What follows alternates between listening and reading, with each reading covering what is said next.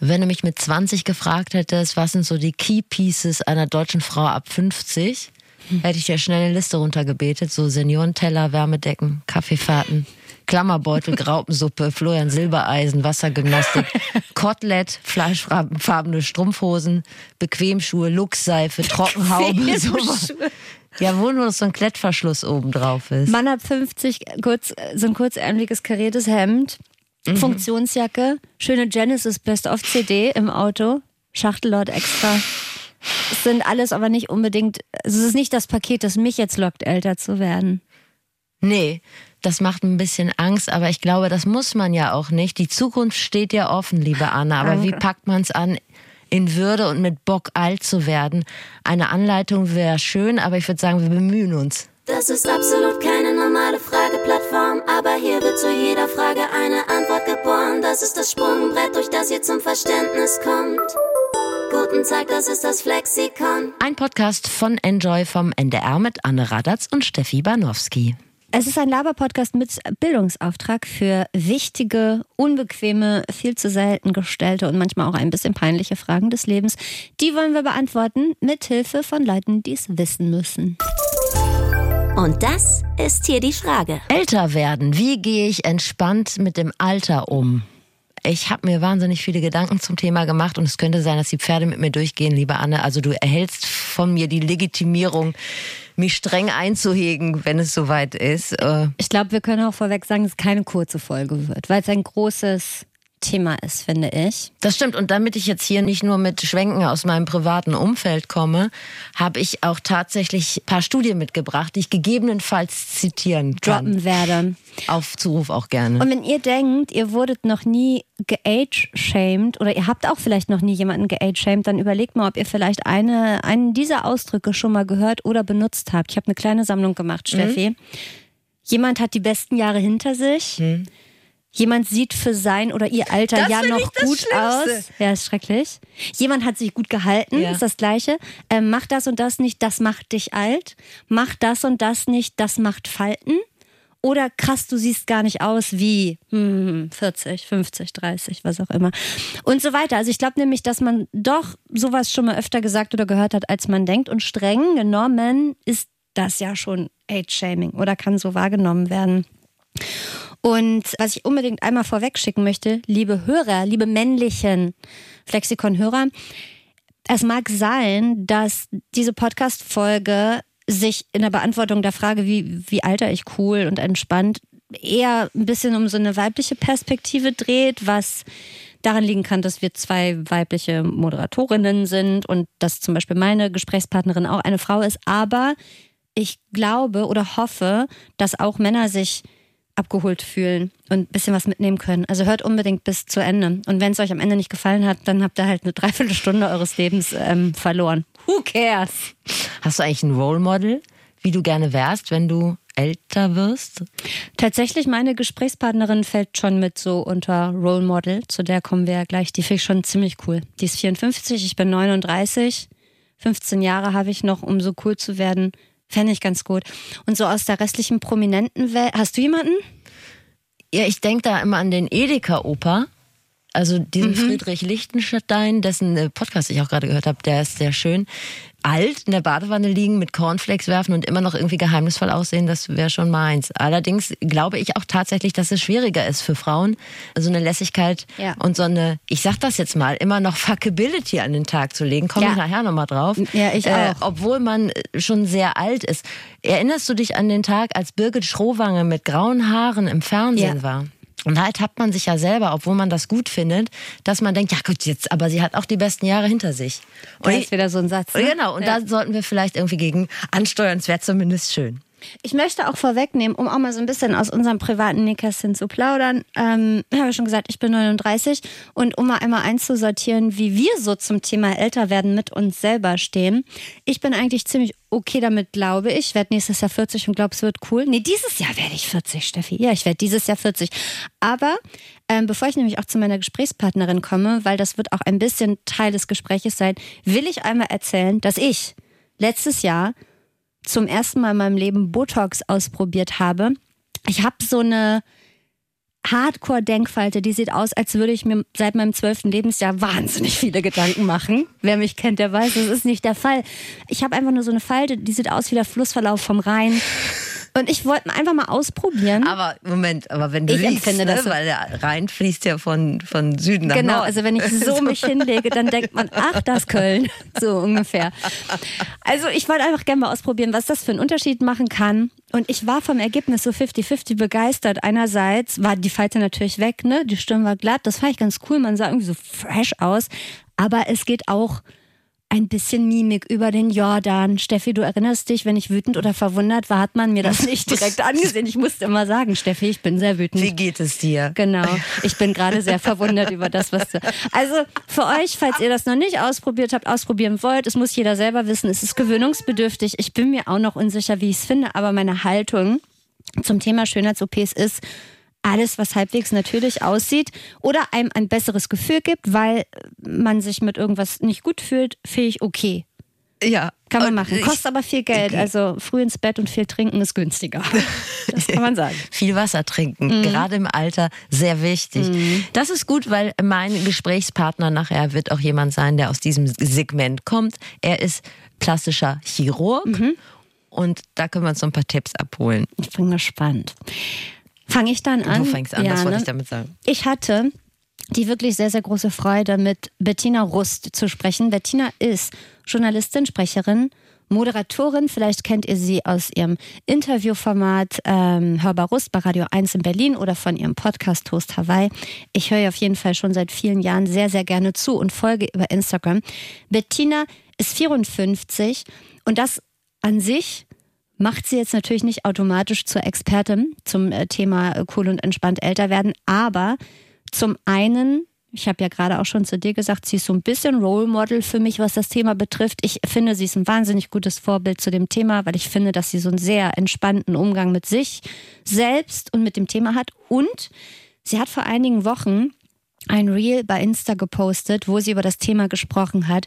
In diesem Reel ähm, durchblättert sie eine Zeitschrift, wo so Bilder gezeigt wurden von Prominenten, weiblichen Prominenten, wo so gezeigt wurde, wie die früher aussehen, also wie geil die früher Was ist die aussahen. Bildzeitung? Es war die Bildzeitung, Ja. genau, wie geil die früher aussahen und jetzt so mit 60, 70, mh, schwierig. Und das war so das Thema ihres Reels. Na, Mensch, wie die Zeit vergeht. Also eigentlich so lustig. Komm, wir gucken mal, wie die aussehen, ja? Es wird deutlich, wie kann eine Frau, die früher so aussah, es wagen, jetzt so auszusehen? Oh, schau mal, früher so hübsch und jetzt, ob er noch mit ihr schlafen würde, wohl kaum. Und ich glaube, raus aus dieser Falle kommen wir nur, wenn wir uns ein neues Bewertungssystem draufschaffen, einen neuen Muskel trainieren. Denn die Kriterien, nach denen wir von außen bemessen werden, aber nach denen wir uns auch selbst beurteilen, sind, die sind wirklich, dieses Wort ist arg strapaziert, aber sie sind toxisch. Wir können nicht gewinnen. Naja, wenn wir auf Fuckability setzen, ich weiß nicht, ob es die richtige Währung ist. Du hast das Wort ja auch schon benutzt. Ich habe auch eine wissenschaftliche Erklärung zum Thema Fuckabilität. Fuckability ist ja schon für unsere älteren HörerInnen. Und zwar ist es so, dass diese Fuckability, jetzt haben wir es aber auch wirklich arg strapaziert, nun gut, dass die ja tatsächlich einen Wert für die Gesellschaft hatte, so in den 50er Jahren. Da hatte eine Frau in der Gesellschaft den Stellenwert, dass sie möglichst viele Nachkommen bekommen muss. Ne? Das waren Kriegsjahre, wie viele Männer sind an der Front geblieben und es war ähm, wichtig, Nachkommen zu bekommen. Insofern war da das Thema, kann ich noch Kinder kriegen oder nicht, ein viel größeres. Und heute hat sich die Gesellschaft ja wahnsinnig gewandelt. Eine Frau kann sich auch aktiv dagegen entscheiden, Kinder zu bekommen und das ist vollkommen okay. Und Frauen arbeiten, Frauen geben auch so zum Beispiel einen finanziellen Teil der Gesellschaft zurück. Naja, abgesehen von den Dingen, die Frauen sonst noch so können, außer Kinder kriegen, davon mal abgesehen. Das heißt, das hat sich sowieso total überholt.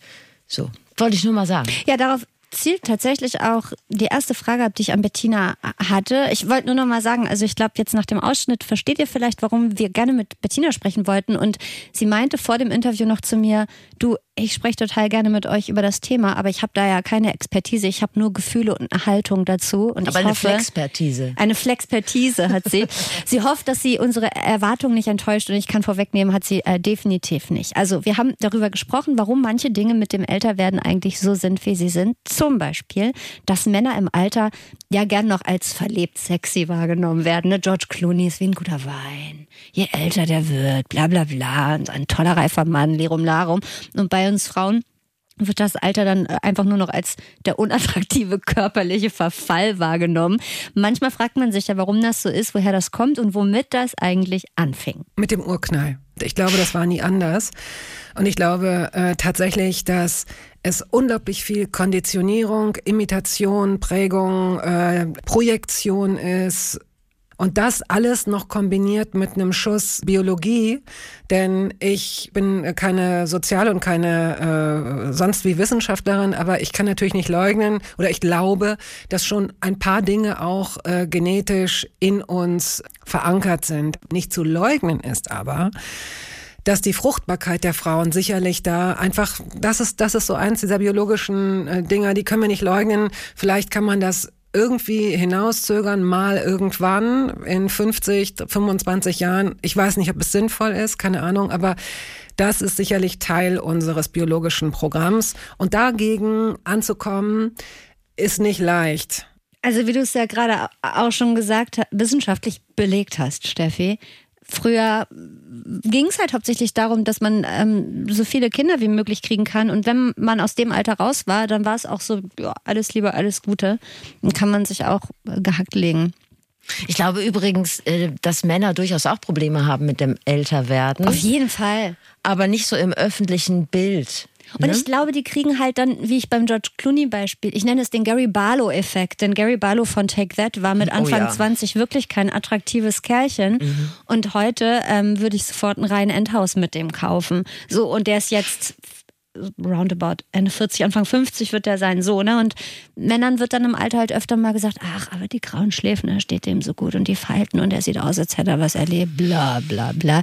Ich frage mich manchmal, Wer hat eigentlich wie viel Schuld an dieser ganzen Misere aus Age-Shaming, Botox und Jugendwahn? Wie viel Schuld zum Beispiel tragen die Medien? Ich bin immer vorsichtig damit, über Schuld zu sprechen, nicht weil ich so ein toller, äh, reflektierter Mensch bin, sondern einfach, weil es schwer fällt und weil es nicht die Politik und die Gesellschaft und die Medien gibt oder den Stau, sondern das sind immer wir. Ne? Wir sind immer Teil dessen. Und ich befürchte, dass ich kann mit allem falsch liegen, was ich heute sage, aber ich befürchte, dass dieses Kollektive äh, ist natürlich schön und die Masse macht's, aber letztendlich für den Seelenfrieden, für den eigenen Seelenfrieden müssen wir, muss jede Einzelne und jeder Einzelne zusehen, dass er sein eigenes Selbstbild erstmal klar kriegt. Anders kriegen wir es, wir werden diese anderen Sachen, man kann Menschen nicht oktroyieren, plötzlich ein anderes Schönheitsideal zu entwickeln oder so. Ich glaube nicht, dass es funktioniert. Das funktioniert selten. Also wenn man auch diese Body Positivity Bewegung ansieht, das ist dann auch mit dem Holzhammer und man fühlt es einfach nicht unbedingt. Ne? Ja, und es funkt ja auch nur überall mal so kurz ja. auf und dann findet man das total super. Aber in der Gesamtzeit, in der Modebranche, der Großteil ist halt immer noch eher Size Zero als Size 42, 44 so. Aber bei sich selbst anfangen ist halt, klingt immer so leicht, aber es ist ja meist das Schwierigste, finde ich, ne? sich selbst so umzupolen, mit sich selber nicht mehr so hart ins Gericht zu gehen. Manchmal fragt man sich ja, ich mich zumindest, ob man das alles eigentlich einfach verbieten müsste.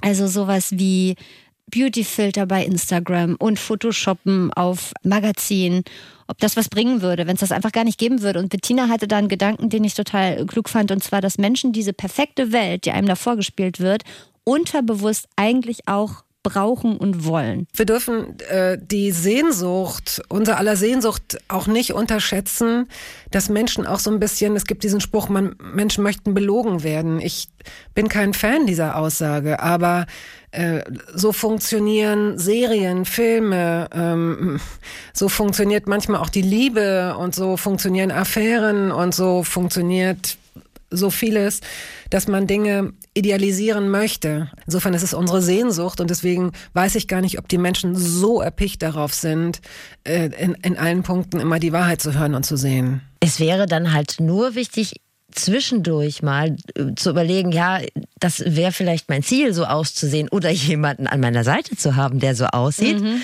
Aber das ist nicht die Realität. Mhm. Das funktioniert übrigens bei relativ vielen Leuten gar nicht so gut. Ich kenne ein Pärchen, ein Ex-Pärchen. Da ist der Mann immer abgesprungen, wenn die Frau über 30 war und hat sich dann immer eine 24-Jährige genommen. Das hat er jetzt dreimal gemacht. Und er jetzt ist er inzwischen aber selber wahrscheinlich 65. Jetzt wird es mit den 30-jährigen Girls auch nicht mehr so. Ähm, mit den 24-Jährigen 24 nee, nicht mehr leichter. Dann, der war dann immer so lange mit denen zusammen, bis sie ein Kind bekommen hat haben, hm. dann fand er irgendwie deren Horizont und was die so gedacht haben und wie die sich so verhalten mhm. haben, irgendwie nicht mehr seinem Leben angemessen und hat dann gedacht, ja, guck mal, oh, jetzt habe ich gegen das Mikro gehauen. Das darfst du vor Wut ruhig mal machen. Also man kann ja sich in diese Welt reinträumen. Ja. Der Markt für realistische Pornos zum Beispiel ist wahrscheinlich auch eher übersichtlich. Ja. Man kann sich da mal reinträumen. auf so einer Tagesdecke. Auf so einer Tagesdecke noch mit so einem ungebügelten Wäscheberg nebenan. Und dann hörst du im Nebenzimmer, hörst du noch Bob der Baumeister, weil man nie Kinder kurz still hat. Genau. Ja. Oder irgendein Infoprogramm. Oh, sexy. Chivo-Unterwäsche. Also ich glaube, das ist relativ übersichtlich, aber es ist ja erlaubt, sich da reinzuträumen. Es ist okay. Jetzt gibt es ja so eine neue Diversität, auch was, ähm, du hast gerade schon das Beispiel angesprochen mit äh, Plus-Size-Models und so weiter. Das gibt es ja jetzt auch mit Alter. Bei Germany's Next Topmodel dürfen jetzt auch ältere Kandidatinnen mitmachen. Manche Modelabels haben äh, Models Ü50, Ü60 und so. Aber bringt das wirklich was oder ist das eigentlich vergebliche Liebesmüh und setzt sich am Ende eh nicht wirklich durch? Bin ich auch hin und her gerissen. Einerseits weiß ich, dass es diese Versuche immer schon gab. Es gab äh, ähm, Modelabels, die haben ähm, in Anführungsstrichen mollige Frauen, whatever this means, also ähm, nicht Größe, nicht Zero Size, nicht 32, 34, sondern vielleicht shocking 40, 42 auf die Laufstege geschickt. Andererseits wieder sehe ich durch die sozialen Medien auch wieder Fluch und Segen. Einerseits sehe ich diese ganzen getunten Frauen, ich sehe junge Frauen und sie verbringen geschlagene 40, 60 Minuten damit, äh, zu zeigen, wie viele Schichten äh, sie sich draufschmieren, um ihr perfektes Gesicht perfekt zu konturieren. Und ich denke die ganze Zeit, was tut ihr? Leute, was tut ihr? Aber gut, das ist offenbar der Zeitgeist und ich will auch nicht eine von denen sein, die jetzt äh, sagt, also in unserer Generation gar nicht. Ich sehe auch die Gegenbewegung. Ich sehe ähm, Mädchen, die, die eben keine Filter benutzen. Ich sehe Mädchen, die sich gegen die vorherrschenden Schönheitsideale schminken, zeigen, nicht rasieren und so weiter.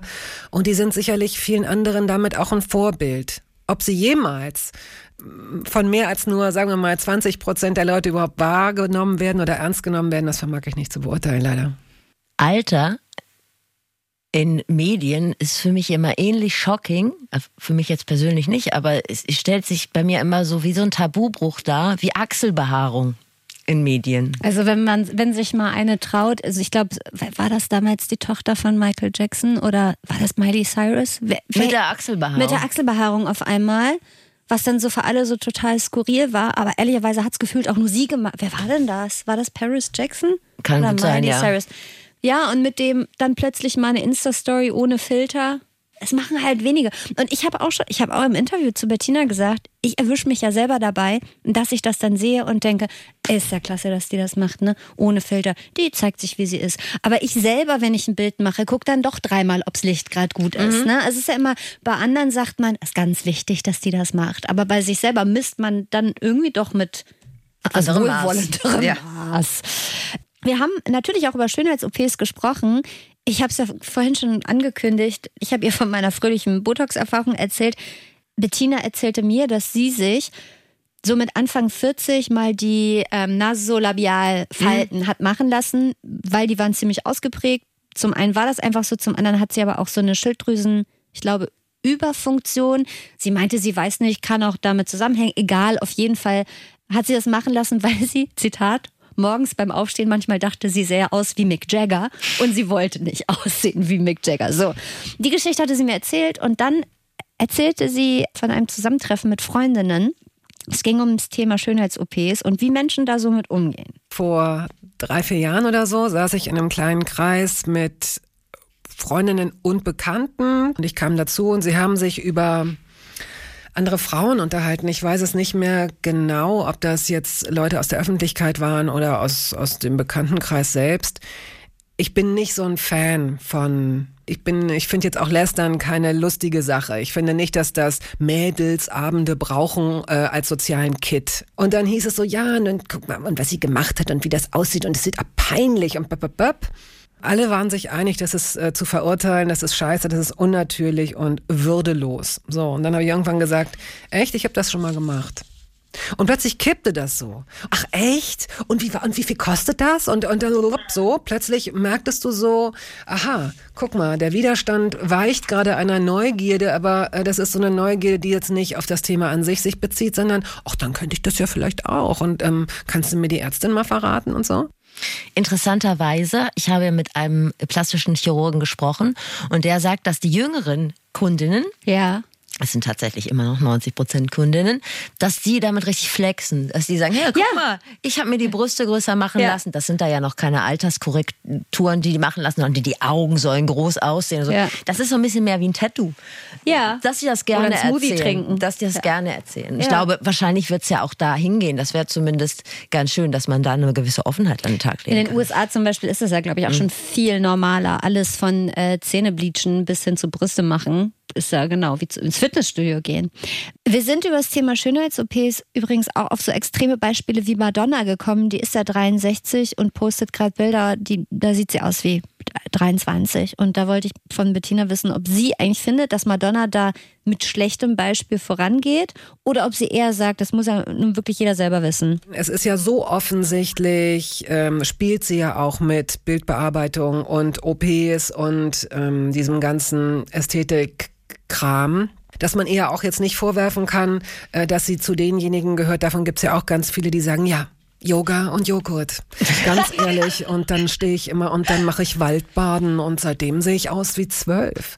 Sondern ähm, sie will weiter wahrgenommen werden als attraktive, äh, reizvolle Frau. Sie inszeniert sich unverändert. Und das bisschen, was ich, was ich da jetzt kritisieren möchte, ist, dass es ein Tick ins ist fast so überwürzt, möchte ich es nennen. Denn äh, eigentlich möchte ich jetzt für Sie in die Bresche springen, denn in dem Moment, wo Leute von außen kommen und sagen, das ist total würdelos, was die macht, da frage ich mich, gibt es so einen Katalog, wie sich Frauen mit 30, 40, 50, 60, 70 bitte verhalten, kleiden und frisieren sollten? Nein, gibt es nicht. Es gibt nur Erinnerungen und es gibt Traditionen. Und aus diesen Traditionen brechen wir als 30, 40, 50, 60-Jährige auch aus. Und wenn Madonna meint, mit 63 und auch mit 83 noch so auszusehen, dann äh, ist es okay. Und wenn andere Frauen es auch versuchen, mit weniger Geld, sollten wir uns dran gewöhnen, es auch okay zu finden und es nicht zu belächeln da habe ich jetzt ganz viel zu sagen. Hast du ganz viele Zahlen und Fakten? Nein, also zum einen möchte ich sagen, dass ich äh, mit dem Schönheitschirurgen Dr. Grüber auch genau darüber gesprochen habe, mhm. über Madonna.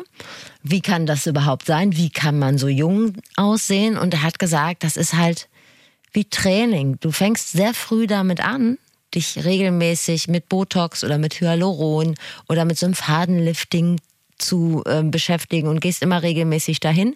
Und dann kannst du dieses Niveau tatsächlich erreichen. Gut, Bettina hat natürlich recht, da sind noch ein paar Filter oben drauf, mhm. aber das ist tatsächlich möglich. Also für uns beide ist der Zug abgefahren.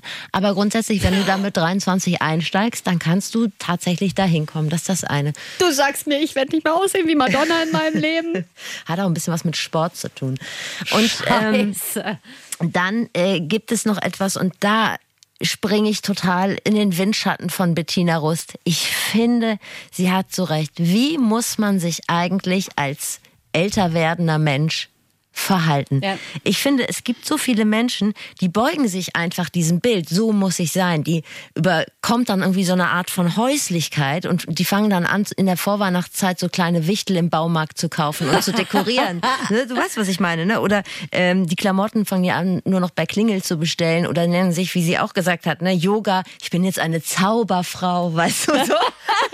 und das kann man natürlich machen, aber man muss es ja nicht. Also nirgendwo steht das geschrieben. Und da gebe ich ihr recht. Ich glaube, dass das auch die große Kunst ist, dass man damit sich auch so im Reinen ist. Nicht nur im optischen, sondern auch innerlich und inhaltlich, dass man sagt, ja gut, ich bin jetzt Ende 40, ich kann immer noch nicht kochen. Das ja. passiert. Was, finde ich, auch so einen Unterschied macht in der Gesellschaft oder wo so ein Unterschied gemacht wird, ist so Single sein, wenn man älter ist als Mann. Wenn du nicht mehr 25 bist, sondern 55 und Single, dann bist du der geile Bachelor. Der lebt sich nochmal aus, sexuell, der reißt nochmal was auf. Und als Frau ist es eher so, oha, ob die jetzt nur einen abkriegt ist, oder eine abkriegt, da wird ja nicht leichter.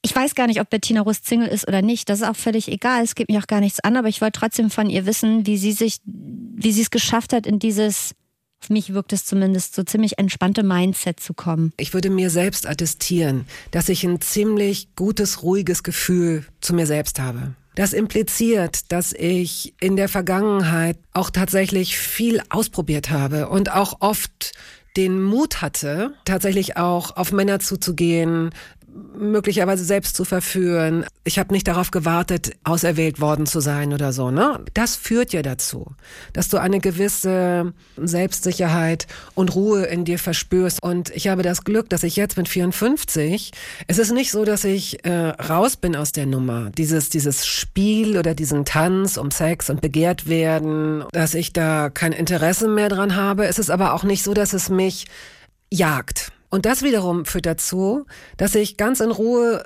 da so sitze und mir mein Leben angucke und wenn ähm, mir jemand über den Weg läuft, für den ich mich interessiere, dann schaue ich, was möglich ist, ob mein Interesse bestehen bleibt, wenn ich denjenigen näher kennenlerne oder nicht. Das nur als Intro dafür, dass ich aber auch weiß, wenn ich eine stärkere Sehnsucht hätte, dann wüsste ich, das wird schwierig. Das denke ich immer wieder, wenn ich mitbekomme, dass sich ähm, Freundinnen von mir bei Kontaktbörsen anmelden oder so, weil ich so denke, na, also die Typen, die ich kenne, selbst die guten, werden nicht äh, 54 eingeben, wenn sie äh, eine heiße Affäre oder eine gute Beziehung oder was auch immer suchen. Aber es kommt direkt ein Aber. Wenn ihr jetzt denkt, um Gottes Willen, das klingt so scheiße, ich hake mich direkt ab mit 50, wenn ich nicht äh, diese Ruhe in mir trage wie Bettina.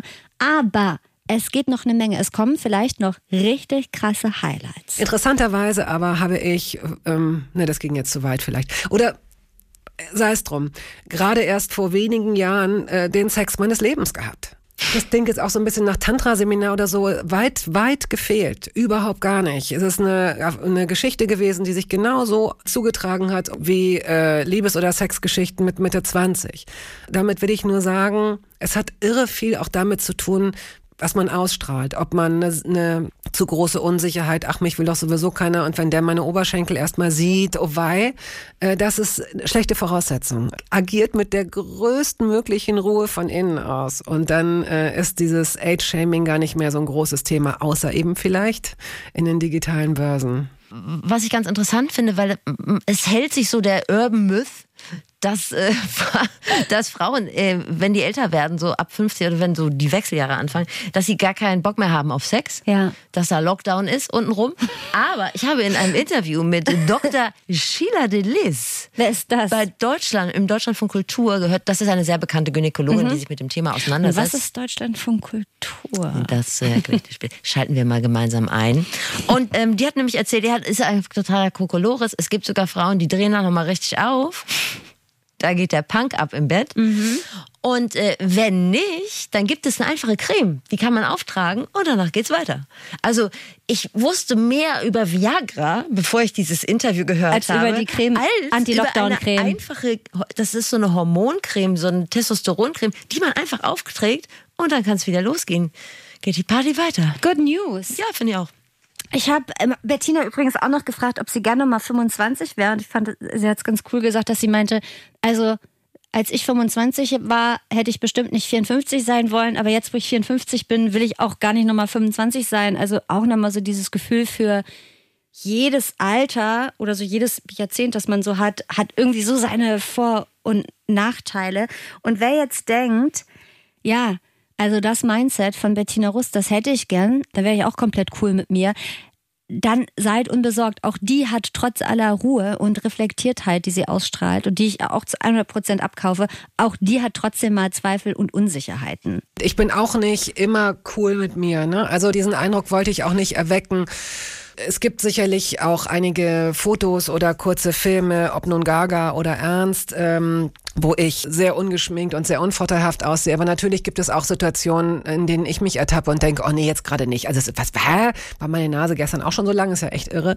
Also es ist nicht so, dass ich automatisch mit allem im Frieden bin. Also sie hat auch manchmal Zweifel und Unsicherheiten, aber sie hat so einen schönen Satz gesagt. Sie meinte, wäre sie ein Land, dann hätte sie sich im Laufe ihres Lebens sehr unabhängig gemacht von externen Energiequellen. Ich denke mal, sie meint damit Medien, anderer Leute Meinung und so weiter. Ich finde, das ist ein ziemlich schönes Ziel. Und wenn ich schaffe, so eine Ruhe und Zufriedenheit mir selbst gegenüber zu haben in zehn Jahren oder in 15 oder noch später, dann wäre ich da schon ziemlich glücklich drüber. Und wie ich anfangs schon meinte, Bettina ist am Ende auch keine Expertin, sondern einfach nur eine sehr kluge Frau, Mitte 50. Aber ich weiß nicht, wie du das siehst, was die so sagt und was die für eine Haltung hat, das gibt mir ein extrem gutes Gefühl. Jetzt ist sie ja noch nicht so alt, aber die geht ja jetzt immer einen Schritt voran und ja. deshalb können wir ja hoffen, dass sie das auch in den nächsten Jahren so macht, dass wir uns einfach noch mal in den Windschatten klemmen können. Ja.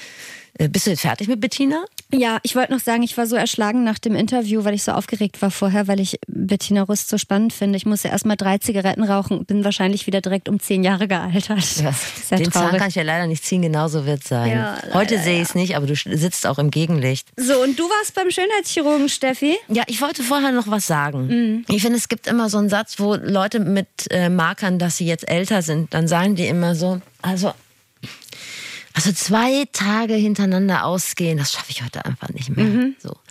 Und dazu habe ich eine Theorie aufgestellt, weil mich das wahnsinnig nervt, weil ich glaube, man kann überall Energien herholen, wenn man das denn möchte. Wenn man jung ist, dann ist alles aufregend, dann ist alles neu und alles ist spannend und dann vergisst man einfach die eigenen Bedürfnisse. Wenn du schon mal öfter junge Menschen siehst, die bei zwei Grad minus ihre Flanken zeigen und ihren äh, Bauch. Knöchelfrei.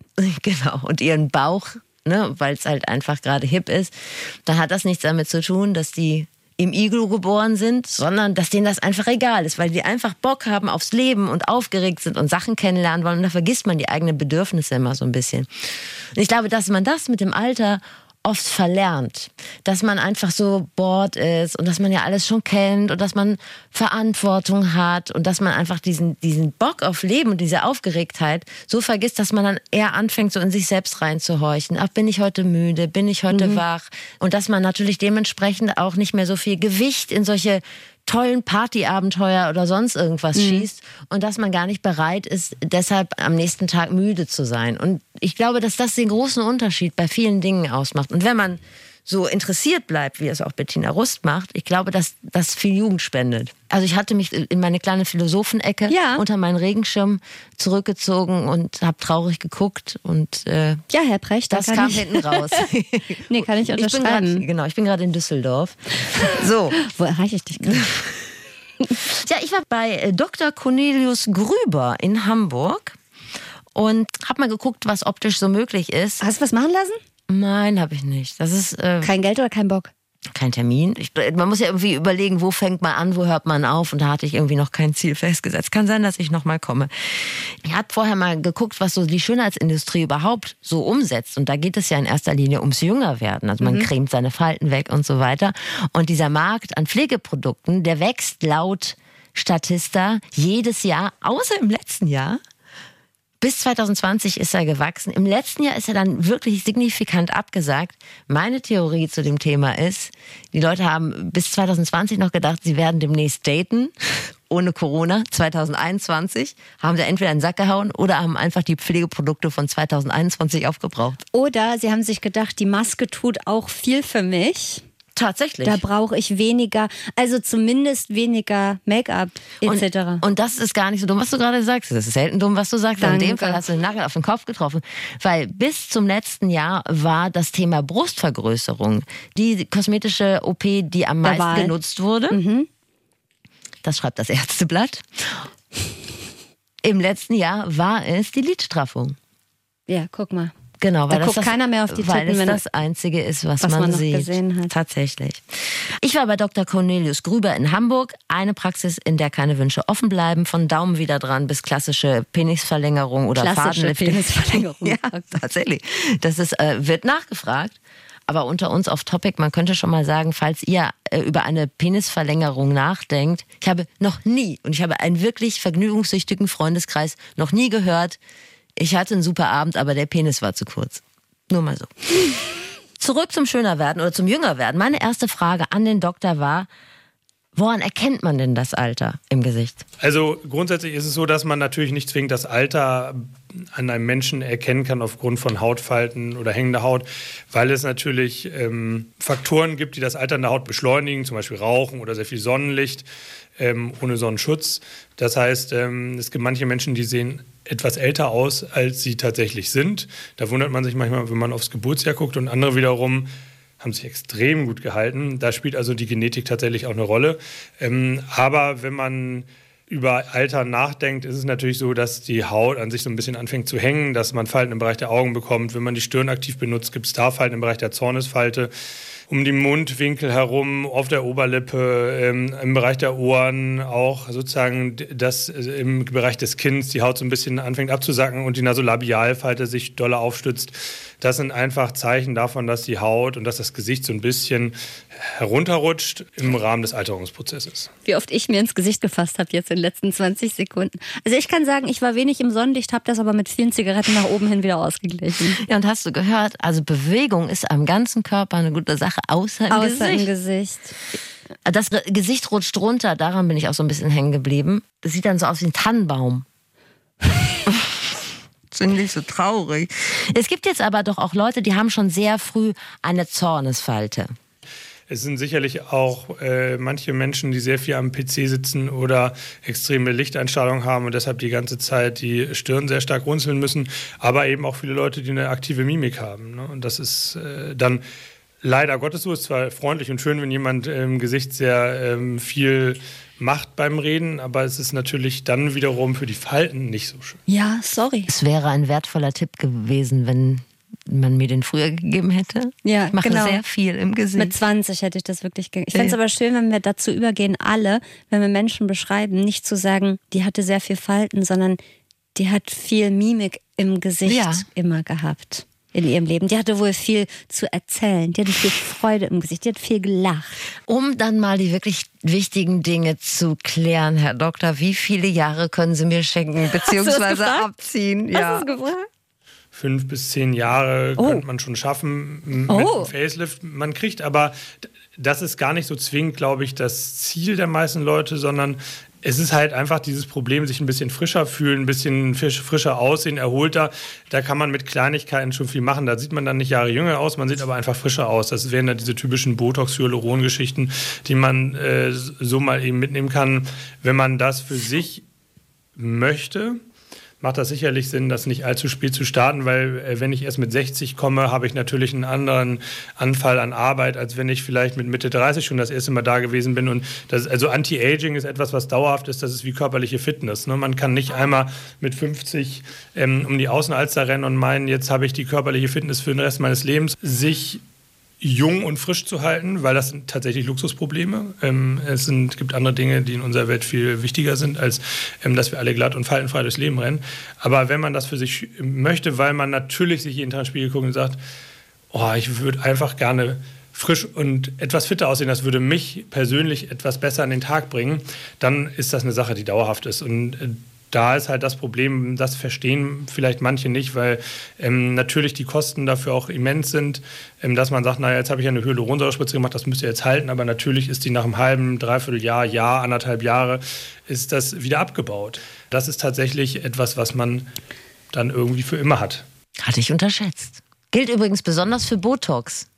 Dass man da regelmäßig hin muss. Aber ich fühle mich so ganz gut dabei, dass er ja quasi mir zugesprochen hat, dass es gar nicht blöd war, jetzt mit 39 das zumindest das erste Mal auszuprobieren. Ja, hör doch mal lieber hin, was er zum Thema Botox sagt, ganz kurz. Ach so, kommt das jetzt? Mhm.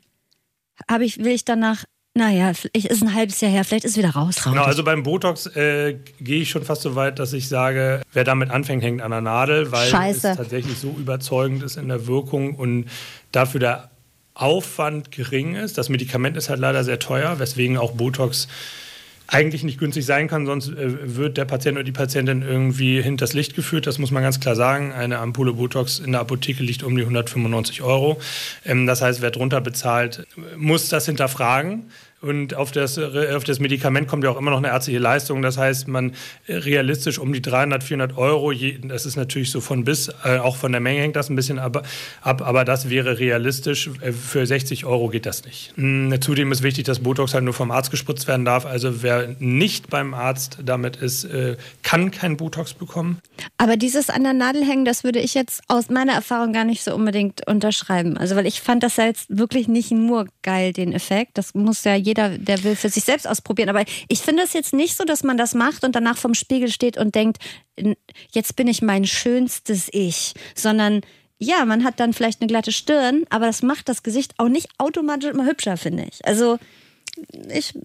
Wie bist du denn mit der Preisgestaltung zufrieden? Ist das dein Erfahrungshorizont oder bist jetzt der Meinung, da hat man vielleicht auch nur einen kleinen Feigling gespritzt? Nee, ich bin, das war, glaube ich, angemessen, was ich gezahlt habe. Also das war, glaube ich, niemand, der dem das vom Laster in Eastpack gefallen ist. Und ja, da bin ich ja beruhigt. Am Strand von Mallorca Gut. gemacht. Gut, also Dr. Grüber ist jetzt Schönheitschirurg und kein Vertreter für Cremes oder so aber es wird wahrscheinlich schon was dran sein, dass die Effekte ganz gut sind, dass ein Nervengift, das man sich in die Haut spritzt, dass das einen Muskelalarm lässt und dass man deshalb weniger Falten hat, das klingt soweit ganz logisch, dass da mehr Wumms drin ist als in einem Meersalzpeeling oder sowas. Stellt sich aber natürlich immer noch die Frage, und ich mache mir natürlich in erster Linie Sorgen um dich, ist das denn gefährlich? Mitte der 70er Jahre hat man angefangen, ähm, das Botox für die Faltenbehandlung äh, zu benutzen. Seit 2006 ist äh, Botox zugelassen in Deutschland zur Faltenbehandlung. Das ist nicht wesentlich mehr als äh, ein Needling. Natürlich muss diese kleine Mininadel einmal durch die Haut und ähm, in den Muskel eingebracht werden. Das tut nicht doll weh und der Arzt, ob sie nun eine Akupunkturbehandlung machen oder eine äh, Botox-Behandlung, klar, das eine vielleicht eine medizinische Relevanz, aber wir machen zum Beispiel auch Botox bei Migräne. Ich selber sehe keine Gefahr, außer dass es eine Infektion und einen blauen Fleck geben kann oder das Oberlid hängen kann, worüber man vernünftig aufgeklärt werden muss. Natürlich ist es ein Nervengift in absolut geringer Dosierung, das ist ja stark, stark verdünnt, aber es besteht ja dadurch, dass es auch zugelassen ist, in den Händen eines Fachmenschen keine gravierende Gefahr. Macht dir keine Sorgen um mich. Steffi. Er macht sich das übrigens selber im Spiegel. Ja, krass, ne? Ja. Aber eine Penisverlängerung macht er sich nicht selbst, oder? Guck mal, so nah sind wir uns gar nicht gekommen in dem kleinen Gespräch. Frage ich vielleicht das nächste Mal. Gut, aber jetzt, ähm, so schön das auch alles ist, dieses Schönsein und jung bleiben, das ist halt auch eine Frage des Geldes. Der Doktor sagt, na ja, rechnen Sie mal Cremekonsum äh, über ein Jahr, da können auch mal zwei, drei Spritzen zusammenkommen. Also wenn du dir mhm. überlegst, was du so für andere Kosmetika ausgibst. Ich habe übrigens in äh, diesem Gespräch meine leichte Anti-Haltung so, die ist, ähm, die habe ich so ein bisschen ausgetrieben, muss ich ganz okay. ehrlich sagen. Da waren ganz normale Menschen.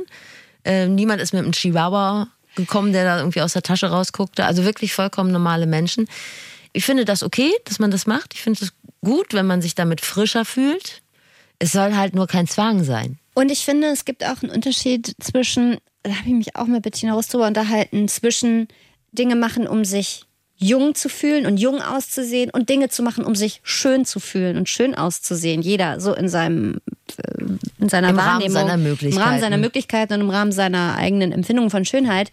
Aber also ich finde, man kann vielleicht darüber diskutieren, ob es so klug ist, sich mit 70 noch jung fühlen zu wollen, ob das so erstrebenswert ist oder ob man nicht einfach sagen kann, na, ich bin halt 70, bin halt nicht jung, aber man darf sich ja schön fühlen wollen. Wenn man sich schöner fühlt, wenn man eine andere Nase hat oder äh, kein Schlupflied oder so, dann finde ich das auch völlig okay, wenn man sich leisten kann. kann genau, halt also ich glaube aber, wenn das finanziell irgendwie in deinem Umfeld äh, State of the Art ist, dass, dass die Leute das regelmäßig machen, ja. du kannst dir nicht leisten, das ist natürlich scheiße. Ja. Dann bist du natürlich raus, wie, wie bei vielen anderen Dingen auch. Also das fängt ja, ja beim Turnschuh an und, beim, und endet beim, beim Fadenlifting oder bei der Penisverlängerung.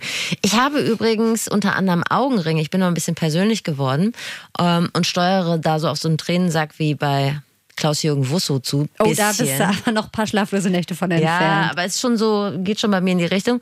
Aber auch da gibt es Möglichkeiten. Also bei Augenringen empfiehlt sich Hyaluron tatsächlich, äh, dünnflüssiges. Das kann man in die Tränenrinde gut einfüllen. Das äh, mache ich bei mir manchmal auch, ähm, weil ich habe das Problem auch mit den äh, Tränen drin und auch mit den äh, tatsächlich mit einem stark hängenden Unterlied häufig auch oder mit so einem geschwollenen Unterlied. Ähm, alles, was so Volumenmangel macht, ist ganz gut mit Hyaluron. Irgendwann muss man zu dem Punkt kommen, dass Hyaluron vielleicht nicht mehr eine gute Wahl ist, weil es zu viel Volumen im Gesicht gibt, dann würde man vielleicht mal mit Fäden arbeiten, weil Fäden ziehen natürlich die Gesichtsform so ein bisschen wieder in die Richtung, wo sie hergekommen ist.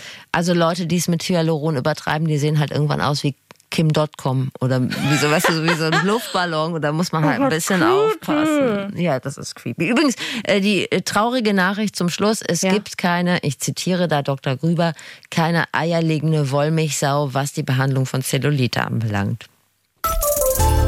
Und das ist das Fazit. Keiner will mit Mitte 20 gern Mitte 50 sein, aber verlasst euch drauf, wenn ihr Mitte 50 seid, werdet ihr andersrum wahrscheinlich auch nicht unbedingt nochmal Mitte 20 sein wollen. Also jedes Alter hat so seine Vor- und Nachteile.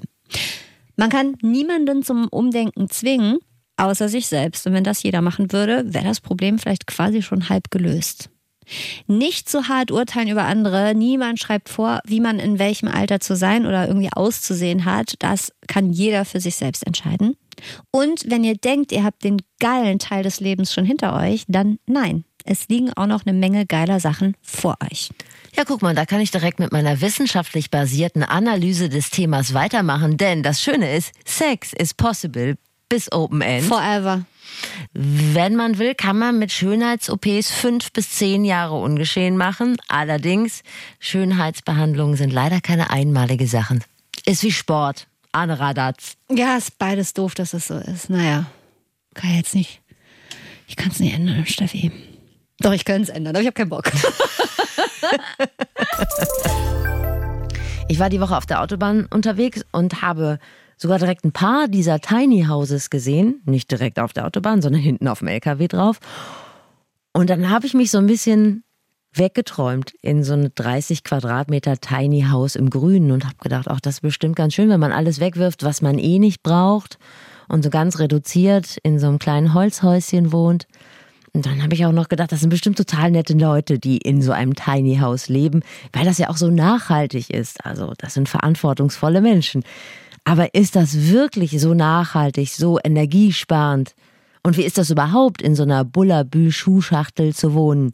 Die Podcast-Kolleginnen von Grünphase, die sind uns einen Schritt voraus, die haben das nämlich ausprobiert. Hanna vom Grünphase Podcast hat eine Woche lang im Tiny House Probe gewohnt und sie hatte so eine kleine Challenge, die sie nachher als größere Challenge herausgestellt hat. Sie musste nämlich weniger Energie verbrauchen als in ihrer Stadtwohnung. Kleiner Spoiler, war nicht ganz so gemütlich, wie wir uns das jetzt hier alle vorstellen. Energiesparen ist ja sowieso das Thema der Stunde. Wir wollen ja schon lange weg von fossilen Brennstoffen und jetzt aktuell ist das sowieso wichtiger denn je. Ob ein Tiny House einer von vielen Schritten in die richtige Richtung ist, mal hören im Staffelauftakt von Grünphase. Den Podcast hört ihr zum Beispiel in der ARD Audiothek, das ist die Podcast-App der ARD. Da hört ihr auch das Flexikon. Und wenn ihr schon mal da seid, abonniert uns gerne.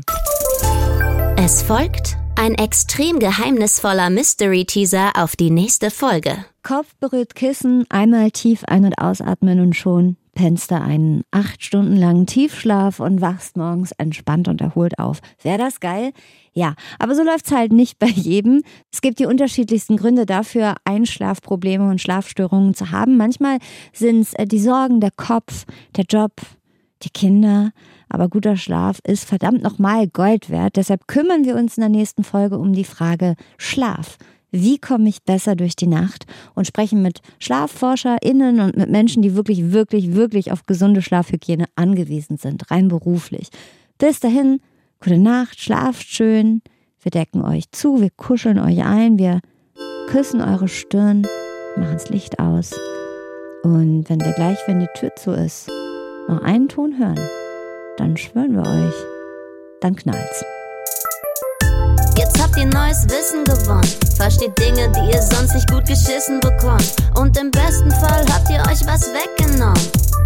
Bis zum nächsten Mal beim Flexikon. Redaktion Katharina Ratzmann und Dennis Dabelstein. Sounddesign Dennis Terrei. Rap und Stimme Zabi Pilgrim. Social Media Marilena Dahlmann. Moderation Steffi Banowski und Anne Radatz.